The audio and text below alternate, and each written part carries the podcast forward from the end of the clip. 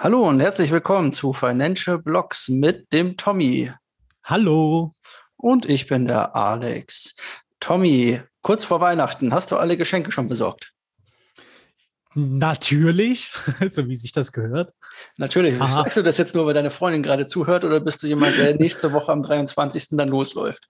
Äh, äh, nee, ich äh, gehöre zu den Leuten, die sich am Wochenende nochmal hinsetzen und eine Amazon Express-Lieferung bestellen. Aber nein, eigentlich, eigentlich die meisten Sachen äh, sind schon eingekauft. Noch ein paar Kleinigkeiten will ich haben und da kann ich mich noch nicht ganz genau entscheiden, was es denn jetzt sein soll. Wie sieht es denn bei dir aus? Hast du schon alles eingekauft? Ja, ich mache das immer ganz easy. Wir schenken uns sowieso immer recht wenig und für meine Freundin habe ich eh immer schon irgendwas und familientechnisch eh noch nicht. Von daher alles ganz easy. Ich habe ja da noch nicht ganz so viel noch in Anführungszeichen zu tun. Ja. Von daher alles gut. Und damit kommen wir zu den News. Auch wenn nicht, noch nicht Weihnachten ist, äh, schiebt ETH schon mal das Proof of Stake weiter nach hinten. Jeder, der eine Grafikkarte auf dieser Welt haben möchte, wird sich darüber ziemlich ärgern. Ich hoffe, du hast deine Grafikkarten alle schon besorgt für den Fall, dass du eine gebraucht hast. Ich wollte ja eine kaufen, habe mir extra einen schönen großen Monitor gekauft und seither warte ich auf Grafikkarten. Ähm, das London-Update, wie es so schön heißt, soll sich aber noch ziehen bis Mitte nächsten Jahres mindestens. Das ist man jetzt von Ethereum auch schon gewöhnt, sozusagen Ethereum 2.0, wie es ja so schön heißt und dabei soll dann auf Proof of Stake umgestellt werden. Das ist ähm, ja oder es soll einfach unrentabel werden zu meinen, damit mit den Grafikkarten. Jetzt hätte man natürlich auch anderes äh, suchen können, was ich äh, das ganz anders regeln können. Aber wir warten noch ein bisschen. Gerade ja, vor allen Dingen, vor allen hm? Dingen halt auch, wie das dann genau aussehen wird. Also ich, äh, das ist ähm, ja das, das wurde ja schon vor fast einem Jahr angekündigt, dass das bald mal kommen soll, dieses Update. Ich meine, man muss sich halt auch nur die Gebühren bei Ethereum angucken. Ähm, das, da muss auf jeden Fall was gemacht werden und ständig wird es geschoben. Also ich würde darauf wetten, wir min warten mindestens noch ein Jahr, bis es dann wirklich mal realistisch kommt, mit allen äh, Bugs behoben. Ähm, gut, es wird ja dann die Beacon Chain, die ja jetzt quasi die ganzen Ethereum 2.0 Stacks und so enthalten, soll dann ja. zusammengemerged werden. Bin ich auch gespannt. Ähm, wenn sie das nicht hinbekommen sollten, treffen wir uns hier in einem Jahr wieder quasi und müssen uns, glaube ich, nochmal unterhalten darüber, wie dezentral Ethereum denn wirklich ist. Aber das werden wir wahrscheinlich später dann sowieso noch hören. Genau, da werden, wollen wir ja dann nochmal drüber reden heute. Ähm, aber ich will die, die Überraschung jetzt noch nicht platzen lassen. Die Überraschung, die der Folgenname eh schon beinhaltet, aber ja. Leute lesen doch nicht den, den Folgennamen. Die klicken einfach drauf und denken sich, boah, geil, Podcast anhören. Wunderbar. Gut. Ähm, genau, ich mache gleich mal weiter mit den News. Äh, eine sehr überraschende, wo wir gleich bei dem Thema sind, nämlich die Sparkasse hat sich jetzt gemeldet. Es gab da so ein paar Insider, die geplaudert haben am am Montag und ähm, ein paar ähm, äh, in Journalisten äh, da äh, Infos zugespielt haben, dass die Sparkasse dran und dran ist, äh, die Bitcoin weiter zu adaptieren oder halt erstmals richtig zu adaptieren. Also sich auch mehr mit Kryptowährungen auseinanderzusetzen. Und äh, das haben sich nicht, äh, also ein paar Journalisten haben sich das nicht nehmen lassen und haben dann gleich einmal bei der Sparkasse direkt nachgefragt. Und die hat sogar prompt geantwortet, auch noch am selben Tag mit, ja, das machen wir. Und das kam wirklich sehr überraschend. Da hätte niemand mitgedacht, einer eine der behäbigsten Klötze, glaube ich, in der, in der deutschen Finanzindustrie möchte sich jetzt Kryptowährungen aneignen und das äh, den Kunden mit zur Verfügung stellen. Äh, das ist ganz interessant, vor allen Dingen halt eben, ich glaube, die haben auch mit daraus gelernt, eben durch Apple Pay und was weiß ich nicht alles, wie wichtig das ist mittlerweile, ähm, dem Service nicht nur hinterher zu rennen, sondern auch aktiv da mitzuwirken, damit man eben nicht von anderen Banken abgehangen wird. Ich weiß nicht, bist du selbst Sparkassenkunde? Tatsächlich war ich es bis vor ein paar Monaten, Jahren, hatte ich da immer noch ein Konto, jahrelang, weil es mich nicht weiter interessiert hat. Ähm, also nicht interessiert hat, weil es nichts Besseres gab sozusagen zu dem Zeitpunkt. Ähm, und als Konten noch umsonst waren quasi, konnte man das ja auch durchaus machen. Äh, aber die Sparkasse hatte dann tatsächlich ein großes Problem, weil sie ja bei Apple Pay das Ganze nicht aus der Hand gehen wollte Ja. Ähm, die ganze Bezahlschnittstelle. Jetzt gibt es ja für die Sparkasse hier in Deutschland so eine Sonderregelung mit der Girocard über Apple Pay. Das hat ja auch ewig gedauert. Das soll aber inzwischen ganz gut funktionieren. Jetzt fragt man sich natürlich, wie lange die Girocard eh noch am Leben ist. Die wird ja immer weiter äh, abgesägt. Aber ich war davon auch ziemlich überrascht. Aber ich muss sagen, wenn die ähm, weiterhin oder wenn, wenn selbst die Sparkasse inzwischen auf, auf den Kryptowährungszug aufspringt, äh, sollten wir, oder ist es noch fast, oder ist es fast schon zu spät, um zu sagen, man ist ein Early Adopter wahrscheinlich. Auf jeden Fall, auf jeden Fall. Also als nächstes kommt dann noch das Kryptogesetz in Deutschland äh, und wer dann erst einsteigt, der gehört auf jeden Fall nicht mehr zu den Early Adoptern. Das stimmt. Also wenn das doch kommt, dann mal gucken. Aber mal sehen, was die neue Regierung denn da hinlegt. Neu soll nämlich auch werden, und zwar eine Kreditkarte, die ich hier noch mit aufreihen möchte. Und zwar die Firma Ledger. Die stellen Cold Wallets her.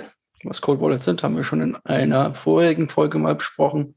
Aber Ledger möchte jetzt neben dem Aufbewahren es auch ermöglichen, dass man das Geld quasi von dieser Wallet auch ausgeben kann. Und zwar möchte sie eine Kreditkarte rausbringen.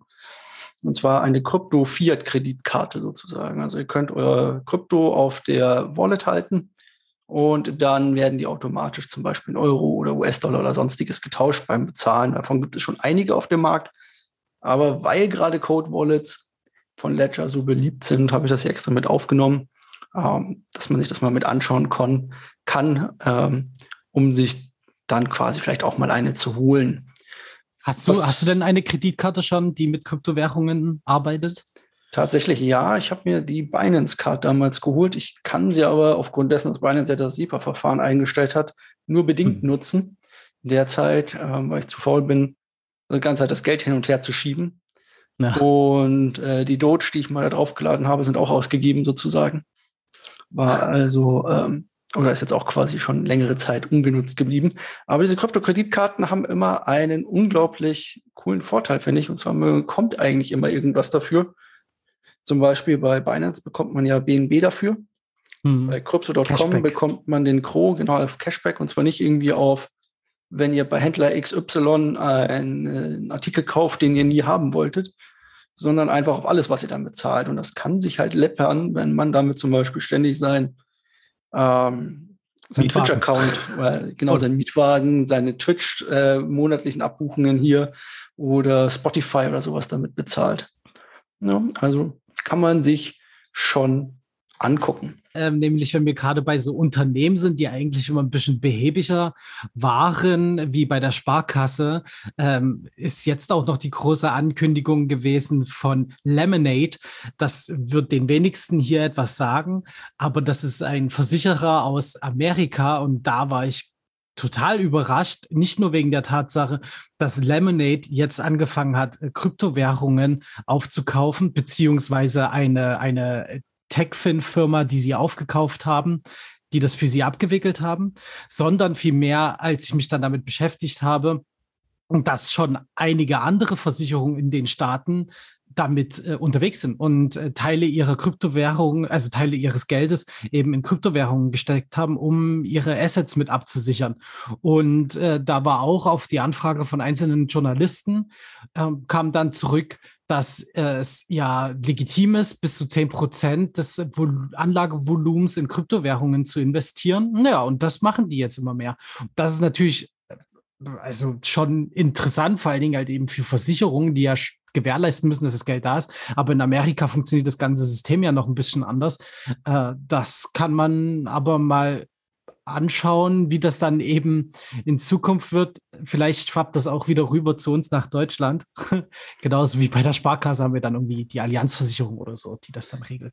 Ich glaube sogar, dass ja diese Versicherungsnehmer oder irgendwie sowas, oder also es gibt dieses Gesetz, das jetzt, nee, das Anfang dieses Jahres kam, dass so Sondervermögen oder so Sonderfonds ja. quasi in Deutschland in Kryptowährungen investieren können, bis zu 30 Prozent ihres ähm, ihres, ihres Kapitals sozusagen. Das ja, institutionelle ja auch, Sachen, genau, richtig. Das war also auch quasi schon mit drin. Das heißt, eigentlich steht hier ähm, oder steht es hier viel mehr Leuten schon länger offen, das Ganze zu tun. Mal gucken, was dabei rumkommt. Was auf jeden Fall dabei rumkommt, ist, sind Verschwörungstheorien. Und zwar gab es ja immer wieder die Verschwörungstheorien, dass äh, nicht Satoshi Nakamoto den Bitcoin erfunden hat, sondern der US-Geheimdienst, nämlich die CIA, den Bitcoin erfunden hat, um endlich Transparenz über alle, äh, über alle Transaktionen zu bekommen, die wir damit zu machen. Wir wissen ja, wir können immer, wenn wir von jemandem die äh, Adresse wissen, könnten wir nachverfolgen, was er auf dieser Adresse denn tut um damit äh, zu gucken quasi oder könnten gucken, was er denn damit bezahlt hat oder wohin er Geld geschickt hat oder so weiter. Das Ganze ist jetzt natürlich noch ein bisschen vermehrt worden, sage ich mal so, zu, äh, oder noch ein bisschen angestachelt worden. Denn der Vorgänger hat sich da auf die Seite gestellt und hat gesagt, eigentlich sind Kryptowährungen wie Bitcoin total klasse, weil sie das Verfolgen ziemlich einfach zuständig, also weil sie das Verfolgen von strafrechtlichen Transaktionen relativ einfach machen wenn man denn weiß, wo man suchen müsste, sozusagen. Und so könnten sie Hacker zum Beispiel besser verfolgen. Naja, ob da jetzt so. was genau dran ist, weiß ich nicht genau, aber. Ja, ich finde das vor allen Dingen halt so unterhaltsam, weil ja immer wieder diese Argumentation kommt mit äh, Geldwäsche, äh, alles kriminelle Machenschaften. Und jetzt sagt halt einer von der CIA einfach mal eiskalt, das ist doch super, wir können alles nachverfolgen. Das äh, ist eine sehr widersprüchliche Aussage. Ich hoffe, dass sich diese Aussage die Leute mehr hinter die Ohren schreiben, damit denen mal klar ist, eben, dass es auch Nutzen haben kann für die Behörden und nicht nur gegen die Behörden ist. Na gut, also wenn die EU, EU wieder daherkommt und sagt, äh, wir wollen alles äh, regulieren, weil wir wissen ja gar nicht, was da vor sich geht, dann sollten sie vielleicht einfach mal den Blockchain Explorer aufmachen. Ja. Aber dazu müssten sie natürlich Internet haben. Wer weiß, ob das bei denen vorhanden ist. Das Internet dürfte in dem Land, um den es als nächstes geht, auch nicht so super ausgebaut sein, aber scheint zu reichen, oder? Ja, genau. Ähm, und zwar in Myanmar äh, ist es schon, also es ist schon ausgebaut da, das Internet, aber es steht halt vor allen Dingen gerade mehr wirklich in Regierungshand. Ähm, nämlich weiß ich jetzt nicht, ob alle das mitbekommen haben, aber im Februar diesen Jahres hat äh, dort ein Militärputsch stattgefunden. Und die haben einfach mal autokratisch entschieden, wir übernehmen jetzt das ganze Land. Und das passt dort vielen Leuten nicht. Da gab es auch Unmengen Unruhen, sehr viele Tote, weil dort immer gegen diese ähm, Demonstration mit Gewalt vorgegangen wird. Ganz, ganz kritisches Thema, sehr schlimmes Thema. Und ähm, diese Demonstranten, die gegen, sich gegen diese Militärregierung jetzt richten, die National Unity Government, ähm, die haben jetzt entschieden, um unabhängiger von der Regierung und dem Geld zu sein, dass sie äh, den Stablecoin äh, Tether, also USDT, benutzen, um Zahlungen abzuwickeln. Wir haben da auch schon eine Folge drüber gemacht gehabt, über Stablecoins. Könnt ihr gerne nochmal reinhören. Ähm, dort ist natürlich auch der interessante Fall, also dass sie sich ganz klar für den entschieden haben, ist halt der größte Stablecoin. Und eben haben sie auch äh, mehr oder weniger wie Anleihen verkauft äh, ans Ausland auch und haben da jetzt schon innerhalb von 24 Stunden 9,5 Millionen US-Dollar eingenommen. Und die sammeln weiter fleißig da das Geld, um eben die Bürger äh, wieder zu ihrer Freiheit zu bringen, die sie vorher halt hatten. Ach so, ja gut. Ist natürlich äh, die Frage, wie sich das da weiterhin auswirken wird. Natürlich. Mal gucken. Ja. Kommen wir vielleicht von etwas weniger Schönem wie äh, Kriegsländern und Militärdiktaturen zurück zu etwas vielleicht Schönerem. Und zwar Amazon hat bekannt gegeben, dass sie in Wax investiert sind. Für alle, die nicht wissen, was Wax ist, Wax ist eine Chain, also ein Layer One mit dem Token WaxP, also WAX nennt sich das Ganze. Und dieser Layer wurde mal gegründet, rein um NFTs abzubilden eigentlich. Also alles, was mit NFTs zu tun hat. Dort liefen so unglaublich tolle Spiele wie, ich glaube, Solitär oder irgendwas zu der Zeit, als ich das letzte Mal drauf geguckt habe.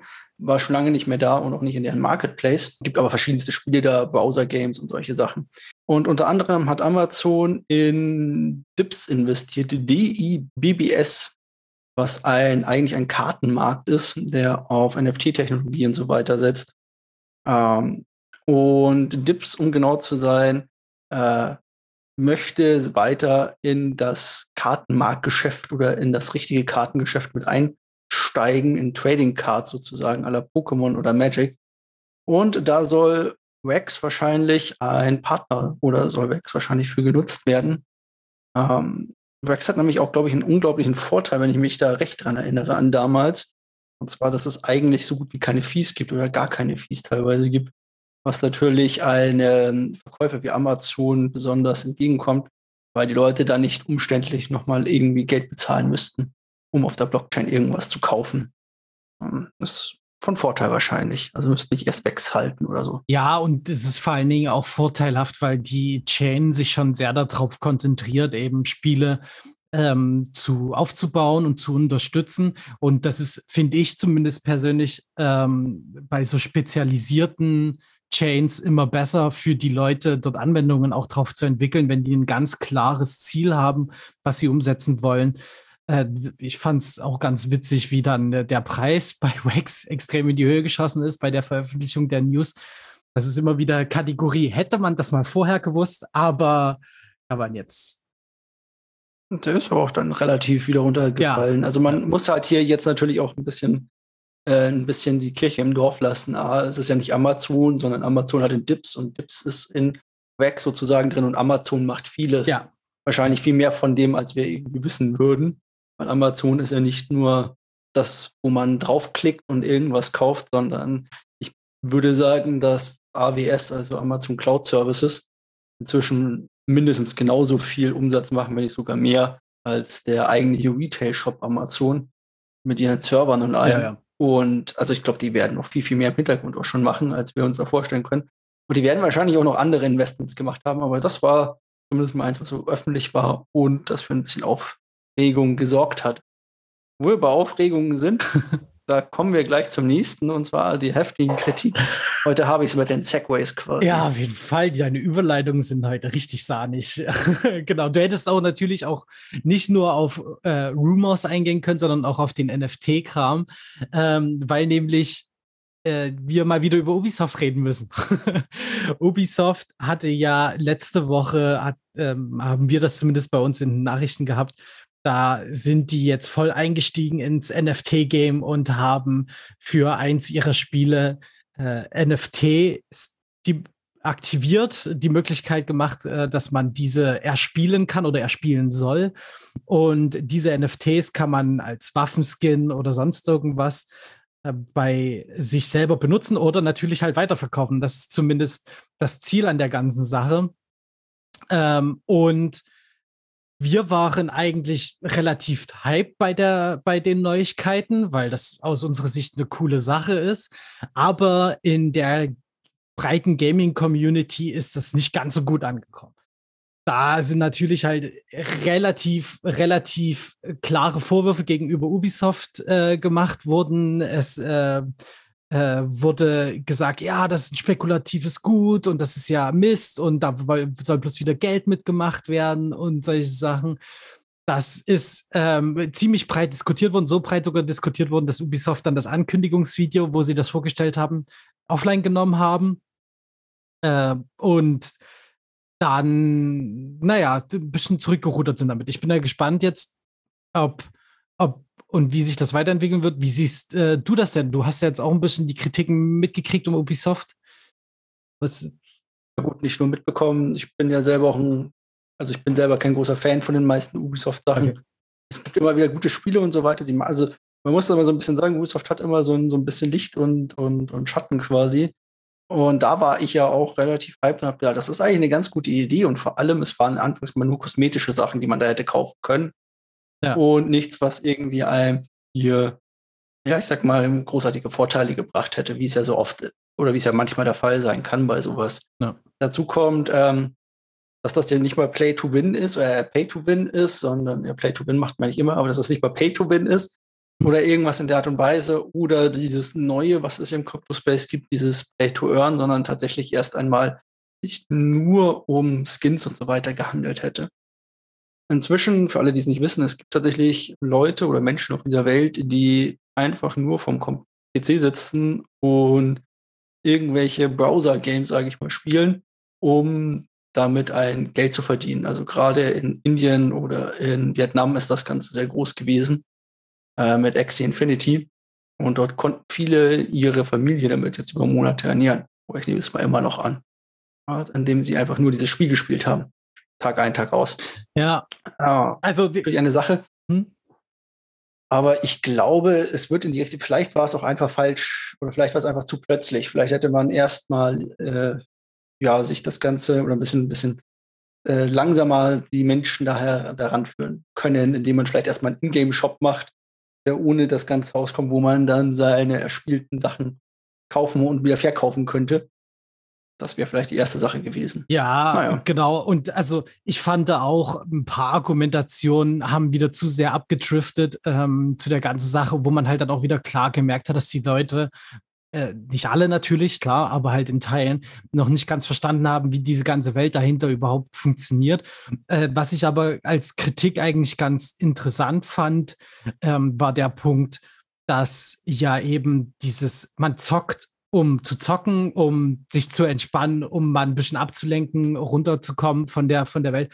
Und das hat ja dann eben nichts mehr mit damit zu tun, sondern würde halt eben dieser Antrieb jetzt, um zu spielen, damit man irgendwas verdient und sowas mehr im, im Vordergrund stehen.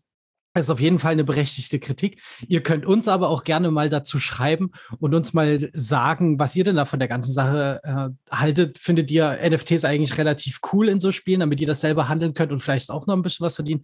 Oder sagt ihr dann wie viele andere, ah nee, bloß weg mit dem Blödsinn, das hat in Spielen nichts zu suchen? Das würde uns mal interessieren. Genau, schreibt uns entweder in die Kommentare bei YouTube oder at Financial Blogs auf Twitter.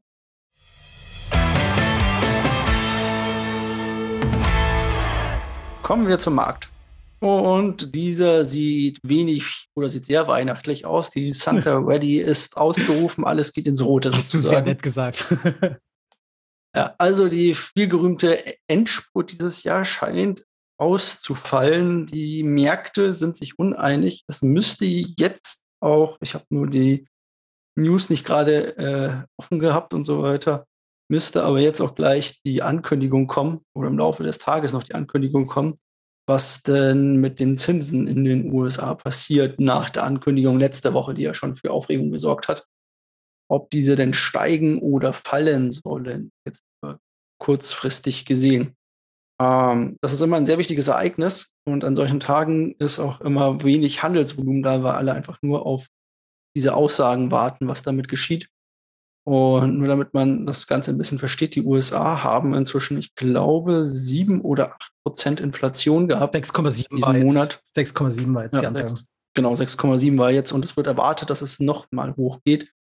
Der äh, Finanzausschuss ist schon zum dritten Mal, glaube ich, dieses Jahr angetreten, um eine weitere Erhöhung des Kredites zu bewilligen. Also die Gelddruckmaschine läuft weiter.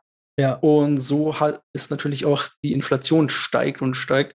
Und das Einzige, was die Notenbanken eigentlich dagegen tun können, ist langsam aber sicher den Zins zu steigern, um die Leute zu zwingen, ihr Geld quasi zu locken in ihrem schönen Spartresor, besser gesagt auf dem Sparbuch. Ja. Also wenn das Geld nicht ausgegeben wird, dann wird diese Durchlaufgeschwindigkeit verringert und so weiter und so fort. So zumindest in der Theorie mal ganz grob zusammengefasst. Und darauf warten jetzt alle. Und das hat auch die, äh, die Märkte zum Wanken gebracht, ein bisschen letzte Woche. Jetzt schauen wir mal, wie es heute ausschaut. Zu unserem Zeitpunkt gerade sind die Märkte alle. Ja, also Bitcoin taumelt im 24 Stunden bei so minus 0,5 Prozent in seinem Korridor hoch und runter, irgendwo zwischen 45 oder 44.000 bis hin zu irgendwo 50.000 irgendwo hin und her die ganze Zeit, über je nachdem, wann man guckt. Und das geht mit den ganzen anderen Kryptowährungen auch so. Also wenige, die sich hier ähm, hervorgetan haben in den letzten Wochen, um sich da dem entgegenzustellen. Ja. Die Bitcoin-Dominanz ist auch wieder gestiegen, genau auf 40 Prozent, 40,72 um genau zu sein. Hatten wir ja auch schon mal damit da spricht man immer davon, wie sehr Bitcoin quasi den Markt dominiert. Also Bitcoin war früher oder ist eigentlich dasjenige, was immer den äh, Takt, was immer quasi Takt die Boote hebt quasi. genau. genau, oder die, die, die Boote hebt, wenn man so schön sagt oder sowas. Also wenn Bitcoin äh, hochgeht, dann geht alles andere auch hoch und wenn Bitcoin fällt, fällt das meiste auch. Aber wir haben trotzdem einen Gewinner uns aussuchen können, ba, ba, ba, der seit, genau, der seit den letzten sieben Tagen 27,5 Prozent gemacht hat, und zwar NIR, das NIR-Protokoll. Ich glaube, du kannst ein bisschen mehr zu Nier erzählen, weil ich bin in Nier wirklich so gut wie gar nicht drin. War ich vorher auch, um ehrlich zu sein, kaum drin unterwegs. Also es ist leider immer wieder der Punkt, dass äh, jetzt vor allem in den letzten ein, zwei Jahren immer mehr Projekte mit der Idee gekommen sind, ey, hier Defi und solche Sachen, nur mal ein paar Buzzwords zu nennen, die sind total cool. Und jetzt spezialisieren wir uns darauf, nur um das umzusetzen. Also wir machen eine Blockchain, die nur ähm, dezentrale Finanzsysteme jetzt macht. Es soll um nichts anderes gehen. So, und da ist NIR auch einer von vielen. Ähm, mittlerweile, die haben natürlich alle ihr Pro und Contra und jeder macht es ein bisschen anders. Ich will da gar nichts kleinreden. Ich bin da bloß immer ein bisschen kritischer, weil irgend, es können sich nicht alle durchsetzen, glaube ich. Und da muss man halt einfach gucken. Aber Nier hat es halt jetzt ähm, gerissen. Die ähm, haben schon sowieso immer viel Aufmerksamkeit bekommen, weil die immer große Investoren gebunden haben an sich. Das war schon immer eine beachtliche Sache. Die haben da über die Zeit jetzt echt gut Geld reinbekommen. Und jetzt ging das dann halt so weit, dass die eben mit Moonpay Partnerschaft machen konnten. Also die sind jetzt auch gelistet worden bei Moonpay. Moonpay ist eine, eine Börse, vor allen Dingen für den amerikanischen Raum, wo Leute halt Kryptowährungen kaufen können. Und das hat ganz schön den Hype beflügelt. Ja, genau. Also nichts, was wir hundertprozentig brauchen würden oder genauer zu erklären. Wir kommen da garantiert irgendwann mal drauf über dran vorbei. Aber es ist quasi eine Börse oder eine Chain für Dapps und Smart Contracts das bringt uns aber zu einer Frage, die ich jetzt noch habe. Jetzt sind wir ja gerade hier schön in diesem Korridor drin, haben uns vielleicht so ein bisschen gebunden unten dran. Und da möchte ich jetzt keine Anlageberatung natürlich oder sowas, aber möchte ich gerne hören, wenn ich dir jetzt 1000 Euro geben würde. Welche, sagen wir mal, bis fünf Coins würdest du dafür jetzt kaufen? Weil du sagst, ach, die gefallen mir eigentlich ganz gut, da sehe ich Wachstumspotenzial. Ähm, also ich gehe da immer ein bisschen, bisschen anders an die Sachen ran. Also jetzt nicht unbedingt nach dem krassen Wachstumspotenzial zu gucken, sondern was ich technisch mit am spannendsten, spannendsten finde. Und äh, da ist halt ganz witzig, äh, dass du gerade, also dass wir jetzt gerade über das NIR-Protokoll geredet haben, weil eine ähnliche Sache, die eine andere Blockchain mitmachen will, ist halt Terra. Äh, die finde ich mittlerweile echt spannend, vor allem wie wiedergearbeitet wird, wie das ganze Ökosystem designt wird auch. Also nicht vom, vom Aussehen her, sondern wie die technischen Abläufe sind. Das kommt alles äh, relativ die Entwicklung aus einer Hand. Die haben da voll den Überblick. Dort entstehen keine Shitcoins. Da wird immer darauf geachtet, dass es Hand und Fuß hat. Deswegen finde ich mittlerweile, also jetzt seitdem ich mich in den letzten Tagen damit beschäftigt habe, äh, immer spannender ist eine coole Sache. Dann natürlich, also um, um einen Teil sicher wegzuhaben, natürlich halt Bitcoin. Also das ist absolut indiskutabel. Ethereum würde ich jetzt zum Beispiel nichts rein investieren, weil ich halt echt zu viel äh, Augen, also zu viel Bauchschmerzen habe mit dem Update, was da kommen soll. Aber also Bitcoin, äh, Luna Avalanche finde ich ist auch ein sehr interessantes Projekt. Und was als viertes würde ich wahrscheinlich noch ein bisschen Crow und BNB holen, also ähm, schon dicht an den Chains dranbleiben, um dann auch durch Staking oder sowas noch äh, etwas zu verdienen und zusätzlich mehr Coins zu bekommen, beziehungsweise halt aber auch äh, durch ähm, ja, ein bisschen weiterführende Sachen da halt weiter reingucken. Genau. Also vor allen Dingen halt auch bei Börsen, Crow und BNB sind gerade wieder relativ günstig. Die, da ist mega viel Potenzial, glaube ich, in den nächsten Jahren. Und ja, wie sieht es bei dir aus? Hm, ich würde wahrscheinlich mir ein paar Bitcoins kaufen, so wie du. Im Gegensatz zu dir würde ich auch ein bisschen in Ethereum noch mit reingehen. So mein Portfolio sozusagen und BNB, also die großen drei. Dann Solana, weil ich ja auch Solana sehr gerne mag. Also sind wir dann bei vier sozusagen. Ähm, das sind die drei großen Chains, sage ich mal, also die drei großen Layer One, die es derzeit gibt, mit Abstand, hm. die sich so hervorgetan haben. Ähm, da ich ein großer Fan bin von diesen Layer Ones und den Protokollen und den Coins, die da drauf gehören. Und weil ich einfach tatsächlich das meiste Wachstum hier auch noch sehe, würde ich dann entweder mit Luna gehen, Avalanche oder Martek. Das würde ich mir dann aussuchen. Aber wahrscheinlich wäre es bei dem derzeitigen Preisverfall eher Luna, auf die ich setzen würde. Mhm. Und hätte damit quasi so meine Coins abgedeckt. Also man muss immer sagen, BNB ist so ein, so ein Twitter-Coin, da müssen wir mal ein bisschen gucken. der wird von, oder das ist ja eigentlich ein Coin, der von Binance benutzt wird, der Börse Binance. Ja. Ist aber auch deren Coin für die Binance Smart Chain. Ähm, wahrscheinlich die drittgrößte Chain, die es derzeit gibt, wenn ich das immer recht in Erinnerung habe. Auch wegen des Ganzen. Und der Vorteil ist, wenn man BNB hält, ähm, kann man quasi auf Binance damit seine Gebühren etwas drücken für die Trader. Und man braucht es eigentlich für jede Aktion ja auf der Binance Smart Chain.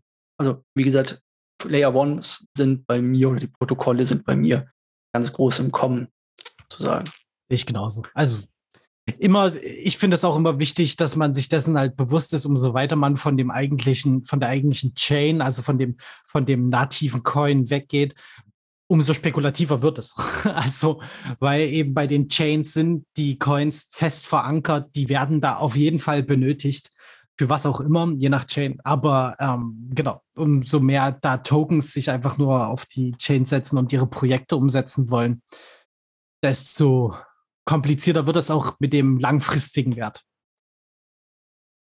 Und wenn wir schon dabei sind, kommen wir zu unserem heutigen Thema.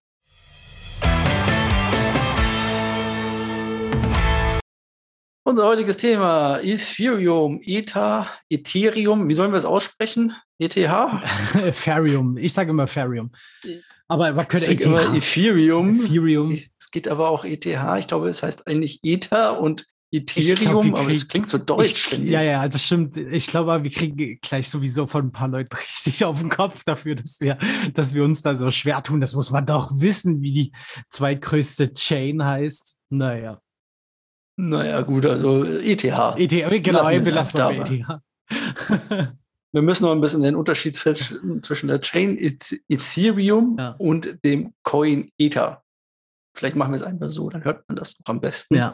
Ähm, Genau, wir wollen heute ein bisschen über ein Projekt sprechen, nachdem wir mal so ein bisschen die Grundlagen abgearbeitet haben in den ganzen vorigen Folgen und wollen das jetzt einfach mal probieren, euch gewisse Projekte, die wir kennen, die natürlich auch ein bisschen Zukunft haben, erst einmal so die großen näher zu bringen, damit ihr mitreden könnt, um was es denn dabei geht. Ich hoffe, das wird nicht zu einseitig, weil die ersten sind vor allem alle sehr gleich, habe ich das Gefühl, wenn man die Stablecoins damit rausrechnet. nur in unterschiedlichen Jahren gegründet worden. Und damit kommen wir zu Ethereum, das wahrscheinlich die älteste dieser Plattformen ist. Also mit seiner Gründung im Jahr 2014 durch Blatik Buterin. Buterin. Buterin, genau. Ja. Ähm, und es gibt manchmal noch den zweiten, der ist nicht im White Paper, glaube ich, aufgelistet, Gavin Wood, aber der gehört eigentlich auch in diese Ethereum Foundation mit rein. Du hattest vorhin noch angemerkt, dass das White Paper eigentlich schon 2013 veröffentlicht genau, wurde dafür. Genau. Also da hat es fertig, genau, da, also, hat das fertig gehabt. Ähm, zumindest wenn man dem Internet glauben kann. ich, solche Sachen werden ja selten richtig fertig. Also das muss man ja auch immer dazu sagen. Genauso wie Ethereum und Ethereum 2.0 dann zum Beispiel. Ja, genau. genau. Ähm, das ist ein Open Source Projekt, ähnlich wie Bitcoin, Ethereum, aber es ist etwas ganz anderes als Bitcoin. Während Bitcoin ja nur versucht, Bitcoin zu sein und nichts anderes, also eine Währung darzustellen oder einen Wertespeicher, versucht Ethereum eigentlich etwas anderes zu sein. Und zwar versucht es eine Chain zu sein, auf der nicht nur Smart Contracts laufen, sondern auch Dapps und sonstige andere Sachen, also auf der Anwendungen laufen. Etwas, was einen Sinn quasi in Anführungszeichen jetzt mal hat. Ich glaube, so hat der Gründer mal ausgedrückt, das Ganze. Ähm, das Ganze soll dezentral sein, ohne Ausfallzeiten, ohne Zensur und Betrug und Eingriffe von Drittparteien natürlich möglich. Also die Standardsachen, die wir dabei haben. Was Smart Contracts sind, hatten wir ja auch schon mal erklärt. Uh, und die sind quasi mit Ethereum dann sehr, sehr groß geworden. In Ethereum oder Ethereum ist eine Chain quasi, die immer noch aufs Proof of Work setzt. Das Proof of Work quasi mit Minern, hier hauptsächlich mit Grafikkarten, nicht wie bei Bitcoin mit, mit äh, spezieller Software, soll noch bis wie wir jetzt vorhin ja schon gehört haben, bis Mitte nächsten Jahres ungefähr noch so sein, mhm. Weitergehen. Und es sollen dadurch natürlich, ähm, ich sag mal, die Hardware-Ressourcen geschont werden, so wie Sie so schön sagen, durch diese Umstellung. Also bei Ethereum tut sich schon seit einiger Zeit etwas, denn sie hatten ein Problem, sie konnten nicht scalen. Also sie konnten nicht schneller werden und sie konnten nicht mehr Transaktionen machen, weil die Chain einfach voll war sozusagen. Wir hatten ja auch bei Bitcoin gehört, ein Block wird ungefähr alle 10 Minuten gefunden. Bei Ethereum sind es ungefähr 14 Sekunden pro Block, die dort gemacht werden, also um einiges schneller. Das hat auch zur Auswirkung, dass die Blockchain inzwischen rund 235 Gigabyte groß ist. Die Zahl ist schon ein bisschen älter, muss ich allerdings sagen, die ich da rausgesucht habe, Mai. Wie groß sie derzeit genau ist, kann ich nicht sagen. Wahrscheinlich um die 240 dann. Oder irgendwas in der Art und Weise. Ja. Aber so oder so ähm, könnte das oder so oder so wird das immer größer werden, was auch von vielen Bitcoinern zum Beispiel als Problem angesehen wird. Aber genau. das könnten wir ja später man muss, mal mit ansehen. Man muss das nämlich auch immer in Verhältnis setzen. Also Bitcoin äh, ist jetzt knapp über 400 Gigabyte. Äh, da, und Bitcoin existiert einfach halt schon mal ein bisschen länger. So. Aber deswegen, Ethereum holt da ganz schön schnell auf, was die, was die Größe der Blockchain hat. Und wenn man das eben noch ein paar Jahre weiterdenkt, wer weiß, wie groß das dann alles noch wird. Das äh, wirklich darf man nicht außer Acht lassen. Das bringt ja nämlich auch mit, dass dieses dass dieser dezentrale Gedanke hier wahrscheinlich darunter leiden wird zukünftig, wenn das Ganze so weitergeht.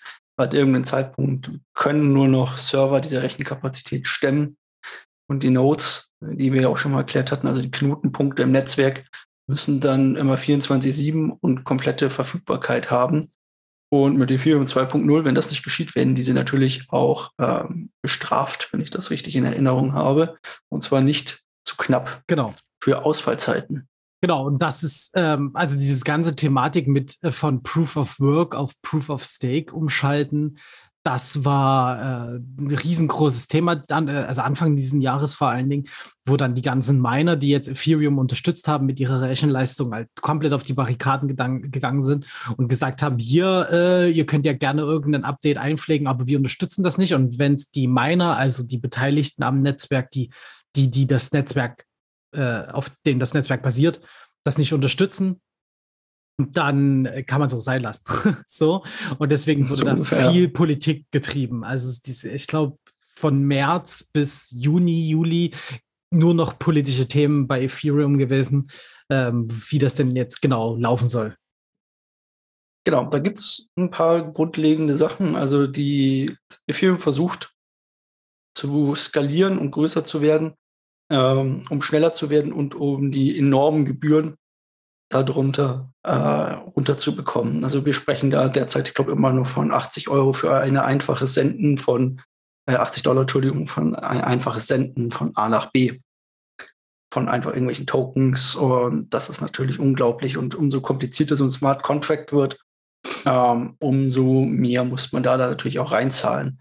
Vielleicht sollten wir noch die größten Projekte mit ansprechen, die sich auf Ethereum so tummeln. Und zwar einmal wahrscheinlich ist das Uniswap als eine der größten dezentralen Börsen, die wir so haben. Und OpenSea als größten Marktplatz, den wir haben, der auch dazu gehört. Für NFTs. Ähm, auf Ethereum. Für NFTs, genau. Als Riesenmarktplatz. Hatten wir auch immer wieder in den News mit drin. Hm. Ähm, ist aber so ein bisschen, wie gesagt, aufgrund dessen, dass man, also bei mir Ethereum, ich nutze oder ich versuche es zu vermeiden, äh, wegen diesen hohen Gebühren. Wir kommen dann aber auch noch im Laufe der Zeit, wenn wir die nächsten Projekte besprechen, noch ganz bald zu Projekten, die sich einfach an Ethereum sozusagen drangehangen haben, um dort die Möglichkeit zu bieten, das Ganze ähm, kostengünstiger anzubieten oder es einfacher zu machen, sage ich mal, äh, Ethereum zu nutzen für Autonormalsterbliche, die nicht irgendwie hunderte von Euros verschicken, äh, dafür zahlen wollen, hunderte Euro zu verschicken. Genau. Was sind deine Erfahrungen mit Ethereum? Ja, ich war früher, also vor allen Dingen so 2018, war ich ziemlicher Fanboy, muss ich mal sagen. Die, also was in der Zeit sich so entwickelt hatte, war total innovativ und hat das ganze Ökosystem vorangebracht und eben auch eben mit Smart Contracts die Überlegung einfach einen Schritt weiter gedacht. So, und das fand ich, fand ich total geil. Jetzt mittlerweile, was ich jetzt auch gerade gesagt habe, dieses ganze politische Thema, was da ringsherum steht und äh, die Miner gegen die Foundation und hin und her, das, äh, da gibt es nur Streit. Das geht mir extrem auf die Nerven. Deswegen habe ich weniger Bock, mich mit dem Projekt auseinanderzusetzen. Und vor Dingen halt natürlich eben die großen Transaktionsgebühren. Also das ist einfach unvorstellbar, wenn ich für die gleiche Transaktion auf einer anderen äh, Chain ein paar Cent bezahle und bei Ethereum, wie du gerade gesagt hast, 80 Dollar oder so, dann macht es halt keinen Spaß. So, und das zeigen ja auch die Zahlen, dass es jetzt mehrere Millionen Wallets gibt, die äh, nicht einmal genug Ethereum auf der Wallet haben, um die Transaktionsgebühren zu bezahlen. Das heißt, es sind mehr oder weniger tote Wallets, wo einfach nur Geld drauf liegt und eben da ähm, äh, Ether verschenkt wird. Und das finde ich halt, ja. das finde ich halt problematisch und ich hoffe wirklich für alle, auch äh, einfach weil es ja technisch gesehen total wichtig ist, dass die weitermachen, dass sich das wieder bessert und dass die das so alles wieder gefangen kriegen und die Community wieder äh, mehr vereint ist. Aber aktuell habe ich da wirklich ganz große Bauchschmerzen, muss ich sagen. Ja, ist ein bisschen wie die Blockchain für die Reichen quasi. Genau. Wobei ich neulich, wobei ich neulich äh, ziemlich lachen musste, als ich einen Twitter-Post gelesen habe. Oh, jetzt wird bei mir gebohrt. Ah, mal gucken, hoffentlich hört ihr das nicht. Ach ja, genau. Äh, äh, genau. Wir waren bei, bei den Transaktionsgebühren, bevor wir kurz unterbrochen wurden. Ähm, die einfach, also es ist so ein bisschen die, die Blockchain, die dann auf die alle rauf wollen, die, äh, den größten oder so als, als größte, als größter Strahlenpunkt neben Bitcoin quasi liegt. Und ähm, deswegen viele äh, oder deswegen diese hohen Nutzungsgebühren einfach ziemlich problematisch sind. Ähm, ich wollte einen Twitter-Post, an den ich mich gerade erinnerte, äh, vorlesen oder, oder mich äh, quasi aus dem Kopf rezitieren, wie es so schön heißt. Und zwar äh, war, das, war das jemand, der gesagt hat, hey, jemand hat gerade für 1, oder jemand hat gerade 1,8 Millionen in Bitcoin für 1 Euro, äh, für 1,98 Dollar verschickt. Das ist, äh, oder das ist das Schöne an Bitcoin. Und unten drunter hat jemand geantwortet, jemand hat gerade versucht, 240 Dollar für Ethereum äh, in, auf Ethereum zu verschicken, hat 140 Dollar Gebühren gezahlt und die Transaktion ist fehlgeschlagen und die Gebühren waren weg. ja. ja. So ungefähr kann man sich das natürlich auch immer vorstellen. Ja. Ist äh, also immer ein Problem, was das Ganze mit dabei hat. Trotzdem glaube ich, werden wir noch häufig hören, dass irgendwelche Leute oder dass viele Gurus sich vor allem mit Ethereum zusammentun oder auf Ethereum was bauen. Es soll das Beste sein für Entwickler, habe ich mal gehört zumindest. Ja, also natürlich, klar. Ich meine, die liefern halt die Basis für so vieles. Ähm, dann muss man halt einfach gucken. Und die waren bis jetzt immer der Ideentreiber. Also es gibt so viele Nachmacher jetzt. Es wäre schade, wenn eben die durch sowas sich blockieren und dann hinten anstehen. Genau, zum Beispiel haben sie auch die ERC20-Tokens und so weiter erfunden. Ja, genau. Dann wollen wir es für heute mal sein lassen mit Ethereum und hoffentlich auch mit dem Gebore über mir. Ich hoffe, ihr müsst das nicht zu lang ertragen. Hast du noch irgendwelche letzten Worte? Ja, ich freue mich jetzt auf die letzten zwei Folgen des Jahres, die dann jetzt noch kommen werden. Äh, da müssen wir mal schauen, wie wir das reingeschoben bekommen über, über die Feiertage, weil ich ja dann auch viel unterwegs sein werde und du wahrscheinlich auch mit Familie ein bisschen zu tun hast. Aber darauf freue ich mich schon auf jeden Fall. Und äh, dann hoffen wir, dass der Krypto der Krypto-Space noch bis Ende des Jahres richtig bullig wird und wir wieder geile Preise sehen und nicht mehr Weihnachtszeit ist. Das wäre natürlich auch was Schönes. Gut, dann wünsche ich euch einen schönen Abend und bis zum nächsten Mal. Ciao.